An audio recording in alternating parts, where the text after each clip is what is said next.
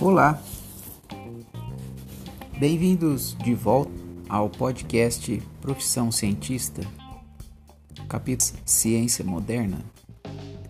Vamos agora pisar fundo na passagem do tempo.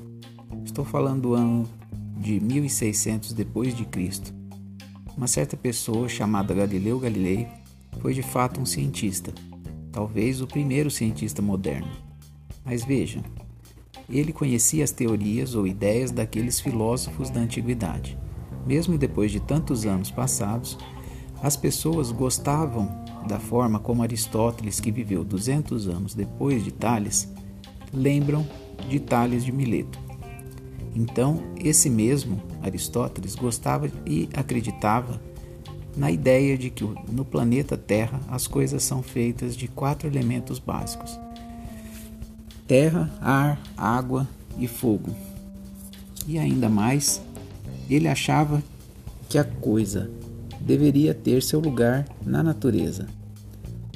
Se uma coisa era feita de terra, teria que ficar perto da terra. Se outra coisa fosse feita de água, teria que ficar perto da água. A mesma coisa para as coisas feitas pelo elemento ar, seu lugar natural seria o ar e as coisas de elemento fogo ficariam perto do fogo. Então ele imaginava que, por exemplo, coisas sólidas caem na, na terra para ficar perto da terra, ou do chão, como conhecemos. E outra coisa que fosse feito de fogo subiria para o céu por causa do sol. Isso sem ninguém de fato precisar empurrar para cima ou empurrar para baixo. Tudo acontecia naturalmente. Essa era a explicação para Aristóteles do porquê os objetos caem. Parece uma boa resposta? Vocês imaginam que ele ainda dizia que se uma coisa é mais pesada, ela cai mais rápido que uma coisa mais leve. Parece verdade isso tudo, né? Parece até meio óbvio. Pois então, essa verdade que parecia óbvio para Aristóteles precisou de mais de 1500 anos para ser para que fosse comprovada por Galileu Galilei de forma contrária.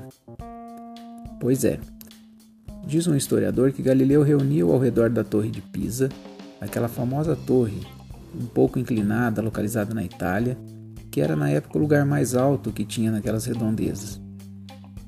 Lembram do método científico que precisa ser comprovado por experimentos? Então, Galileu resolveu mostrar ao vivo, até mesmo porque não tinha câmera, nem celular, nem internet ou YouTube, os experimentos que comprovassem sua teoria. Qual seria? de que as coisas mais pesadas ou mais leves caem ao mesmo tempo, ou seja, percorrem a mesma trajetória para baixo na vertical, na mesma velocidade. Então, uma bola de chumbo cai na mesma velocidade que uma bola de madeira, por exemplo. Pois é, pequenas diferenças ocorrem por causa da resistência do ar, mas é exatamente isso que acontece. A Terra puxa para a superfície todos os objetos na mesma velocidade, e isso qualquer pessoa pode comprovar o experimento. Não interessa se foi feito na Itália, na Torre de Pisa, ou se foi feito na ponte do Rio Pardo, em Ribeirão Preto. Ou seja, uma lei científica pode ser comprovada reproduzindo o experimento nas mesmas condições de ambiente em qualquer lugar ou por qualquer pessoa.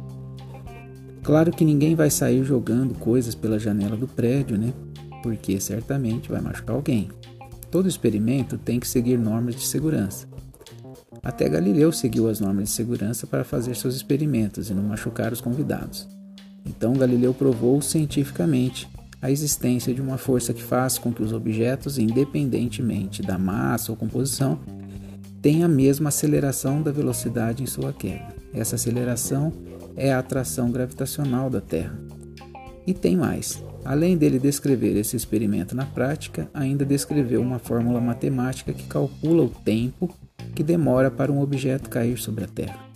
Então veja, um cientista, quando quer analisar um fenômeno, ele observa e repete através de vários experimentos, coletando dados, descrevendo matematicamente e podendo usar sua fórmula para descrever outros fenômenos similares.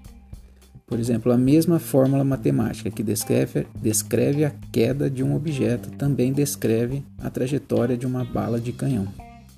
Então, o legal da ciência é para o cientista é que a mesma teoria pode ser aplicada por qualquer pessoa, por qualquer lugar e que deve observar o mesmo resultado.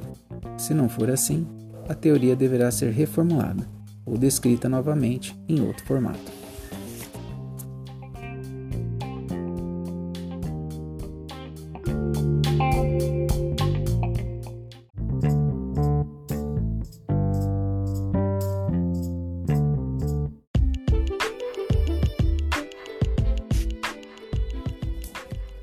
Próximo capítulo, capítulo 3, falaremos de Galileu e o universo, onde será tratado as investidas de Galileu sobre o conhecimento do universo e algumas aplicações práticas de seus conhecimentos e sua relação com o conhecimento vigente naquela época. Um grande abraço e até lá.